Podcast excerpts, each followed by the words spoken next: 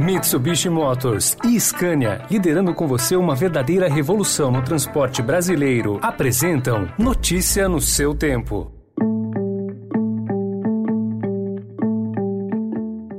Olá, seja bem-vindo, seja bem-vinda. Começa agora mais uma edição do Notícia no seu Tempo. Esse podcast é produzido pela equipe de jornalismo do Estadão para você ouvir em poucos minutos as principais informações do jornal. Entre os destaques de hoje, inflação afeta todas as faixas de renda e chega a dois dígitos em quatro capitais. Os anúncios da terceira dose da vacina anti-Covid aos idosos e o decreto que determina ao setor público corte no gasto de energia. Esses são alguns dos assuntos que você confere confere nesta quinta-feira, 26 de agosto de 2021. Estadão apresenta Notícia no seu tempo.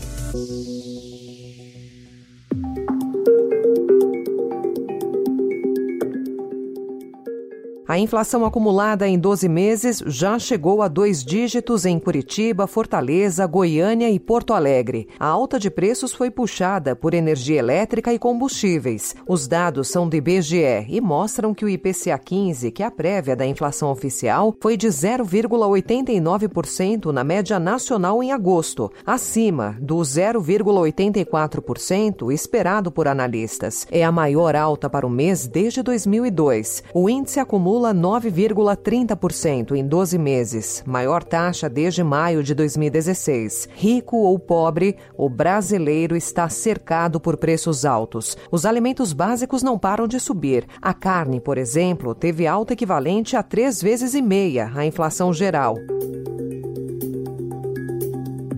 E diante do agravamento da crise hídrica e do risco de racionamento, o presidente Jair Bolsonaro editou um decreto para determinar a redução de consumo de energia elétrica em órgãos da administração pública. A determinação, publicada ontem em edição extraordinária do Diário Oficial da União, entra em vigor a partir do dia 1 de setembro. O Ministério de Minas e Energia informou em nota que, com a medida, espera que o poder público reduza o consumo de eletricidade entre 10% e 20% na comparação com a média de consumo do mesmo mês dos anos de 2018 e de 2019, ou seja, o período antes da pandemia de Covid-19. A economia de energia deverá ocorrer entre setembro de 2021 e abril de 2022 e não valerá para as estatais. Caso a meta de redução não seja cumprida, órgãos e entidades terão de apresentar justificativa. O ministro de Minas e Energia, Bento Albuquerque, negou novamente o racionamento racionamento? Eu não entendo como racionamento essas medidas que foram adotadas pelo governo federal. Eu faço uma analogia como se você tivesse que participar na sua casa de um esforço para reduzir o consumo em face às excepcionalidades que estão é, passando. Então, é isso que nós estamos fazendo no governo federal. O governador de São Paulo, João Dória, anunciou ontem que a aplicação da terceira dose da vacina contra a Covid será iniciada no dia 6 de setembro para idosos acima de 60 anos que já tenham completado seis meses da segunda dose. E para aumentar a proteção do público das pessoas com mais de 60 anos, suscetíveis, portanto, aos efeitos da Covid-19, o Estado de São Paulo vai iniciar a terceira dose da vacina para estas pessoas repito, acima de 60 anos, a partir do dia 6 de setembro.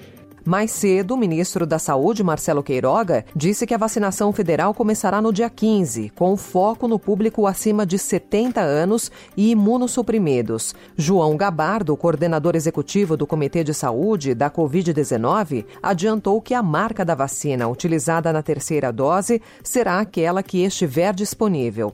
A vacina que foi disponibilizada primeiro e que atendeu a população de maior risco, a população mais suscetível, foi a Coronavac. Então, eh, se nós considerarmos todas as pessoas acima de 60 anos, a grande maioria eh, utilizou Coronavac como primeira e segunda dose. Mas nos outros países, isso está sendo feito com vacinas diferentes e também está sendo recomendado uma dose de reforço. Por outro lado, a Coronavac não fará parte da vacinação de reforço na ação do governo federal. A terceira dose a ser aplicada deve ser preferencialmente de Pfizer, Janssen ou AstraZeneca. Dimas Covas, presidente do Instituto Butantan, classificou a atitude como um ataque ao governo estadual.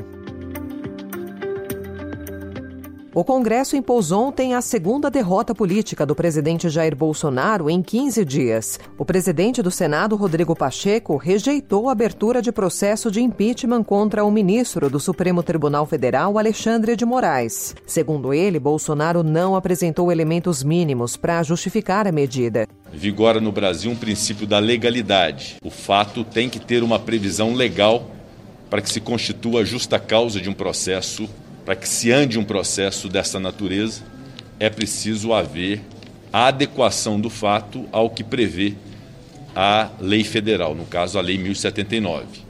E de todos os fatos declinados na petição inicial, na denúncia feita pelo presidente da República, nenhum desses fatos teve essa adequação legal da Lei 1079, de modo que o parecer da Advocacia Geral do Senado é nesse sentido, de que carece para o pedido a chamada justa causa. No início do mês, a Câmara já havia barrado outra intenção do presidente, a da retomada do voto impresso.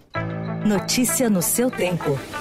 As principais notícias do dia no jornal O Estado de São Paulo. E em 20 segundos, TCU libera edital para o leilão do 5G e o show da natação brasileira na Paralimpíada de Tóquio. Desbravar um terreno difícil, apreciar paisagens ou encontrar novos destinos. Não importa o destino que for explorar, a Mitsubishi Motors tem um 4x4 para acompanhar qualquer aventura. Conheça os modelos em mitsubishimotors.com.br.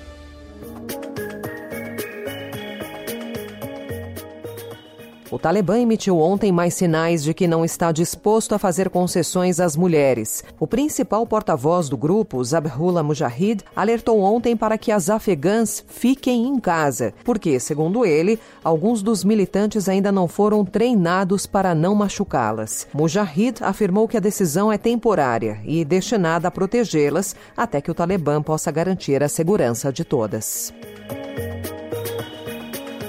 O Tribunal de Contas da União aprovou ontem o edital do leilão do 5G, que deve ocorrer até outubro, segundo a estimativa do governo. O plenário manteve o posicionamento a favor do voto do relator, o ministro Raimundo Carreiro, que havia sido apresentado na semana passada. Outro ministro, Haroldo Cedras, havia pedido vista do processo e apresentou seu parecer ontem, mas foi voto vencido. A tecnologia 5G é a quinta geração das redes de comunicação móveis. Ela promete velocidades até 20 vezes vezes superiores às do 4G.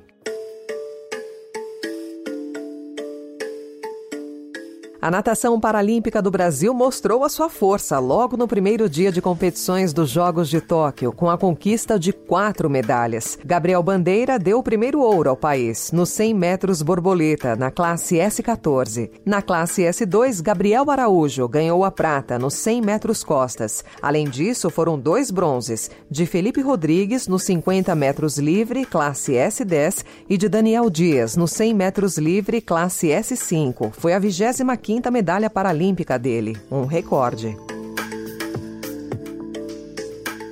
Essa foi mais uma edição do Notícia no seu tempo, com apresentação e roteiro de Alessandra Romano, produção e finalização de Felipe Caldo. O editor de núcleo de áudio é Manuel Bonfim. E amanhã, a partir das 5 horas da manhã, você confere mais um resumo das notícias do Estadão, para começar o dia bem informado. Obrigada pela sua companhia até aqui.